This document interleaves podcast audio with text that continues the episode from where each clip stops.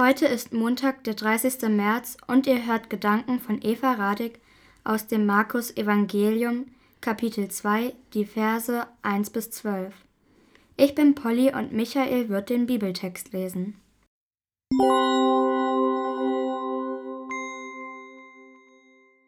Habt ihr schon gehört? Er ist wieder in der Stadt? Nein, bist du dir sicher? Ja, er wohnt zurzeit bei Simon. Ich bin gerade an seinem Haus vorbeigelaufen. Da stehen so viele Menschen auf der Straße. Man kommt kaum vorbei. Vielleicht ist das ja unsere Chance. Was meint ihr? Ja, wir sollten es auf jeden Fall probieren. Worauf warten wir noch? Auf geht's. Ich bin auch dabei und helfe euch, ihn zu tragen. Zu viert ist es leichter. Es wurde einen kurzen Moment still im Raum. Die fünf Freunde schauten sich an. In ihren Augen sah man Hoffnung, Euphorie, Anspannung, aber auch Skepsis und Sorgen. So oft schon hatten sie es probiert, so lange schon für ihren Freund gebetet, gewartet und gehofft, aber bisher hatte nichts seine Situation verändert, und es ging ihm zunehmend schlechter.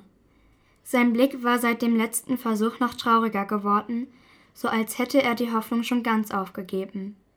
Dann brach dieser das Schweigen. Freunde, ich glaube, das ist keine gute Idee. Schaut mich doch an. Ich muss mich einfach damit abfinden. Ich habe keine Kraft mehr zu hoffen, Bitte macht euch meinetwegen keine Mühe mehr. Lasst mich einfach. Wieder erfüllte Schweigen den Raum. Die vier waren über die Worte ihres Freundes tief traurig, doch in ihren Herzen machten sie ihm keinen Vorwurf. Sie teilten seinen Schmerz, sie kannten seine Geschichte, sie wussten ja nur zu gut, was er schon alles mitgemacht hatte. Doch eins wussten sie auch, sie konnten ihn hier auf keinen Fall so alleine zurücklassen. Dann stand einer von ihnen auf, ging zu dem gelähmten Freund rüber, setzte sich zu ihm ans Bett und sprach Wenn du keine Hoffnung mehr hast, dann lass uns heute für dich noch einmal daran glauben. Der liegende Freund schaute ihn tief berührt an, und dann nickte er. Sie hoben ihn auf, legten ihn auf seine Trage, und dann zogen die fünf Freunde los. Sie trugen Hoffnung in ihren Herzen. Worauf sie genau hofften, wusste keiner von ihnen so genau. Vielleicht könnte dieser Jesus aus Nazareth ja wenigstens das Herz des Freundes etwas leichter machen. Vielleicht würde es ihm nach einem kurzen Gespräch mit diesem Mann wenigstens etwas besser gehen, aber keiner von ihnen hätte erwartet, dass sie heute in die Geschichte eingehen würden. Eine Geschichte, die seit rund 2000 Jahren von Generation zu Generation weitergegeben wird. Wir finden diese Geschichte sogar dreimal in der Bibel im Buch Matthäus, im Buch Markus und im Buch Lukas. Nach einigen Tagen kehrte Jesus nach Kapernaum zurück. Es sprach sich schnell herum, dass er wieder im Haus des Simon war.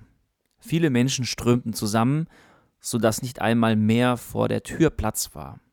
Ihnen allen verkündete Jesus Gottes Botschaft. Da kamen vier Männer, die einen Gelähmten trugen. Weil sie wegen der vielen Menschen nicht bis zu Jesus kommen konnten, deckten sie über ihm das Dach ab. Durch diese Öffnung ließen die Freunde den Gelähmten auf seiner Treppe hinunter. Als Jesus ihren festen Glauben sah, sagte er zu dem Gelähmten Mein Sohn, deine Sünden sind dir vergeben. Und er forderte den Gelähmten auf Nimm deine Trage und geh nach Hause. Da stand der Mann auf, nahm seine Trage und ging vor allen Augen nach hinaus.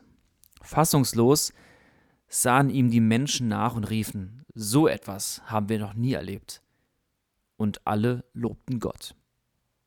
Wow, was für eine krasse Geschichte, oder? Ich bin etwas sprachlos.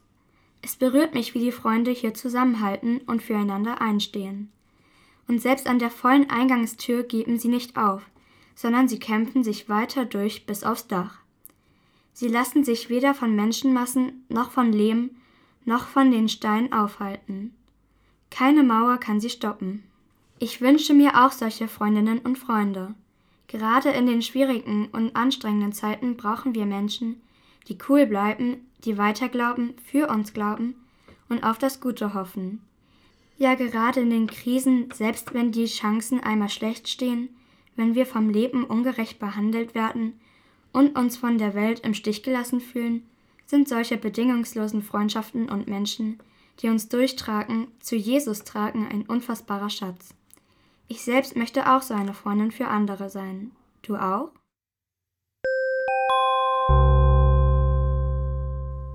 Und jetzt ein Witz passend zur Geschichte. Weißt du eigentlich, dass Mädchen schlauer sind als Jungs? Nein, das wusste ich nicht. Siehst du? Der Herr segne deine Augen, damit sie sehen können, was wirklich wichtig ist. Der Herr segne deine Ohren, damit sie aufhören, wenn andere um Hilfe bitten.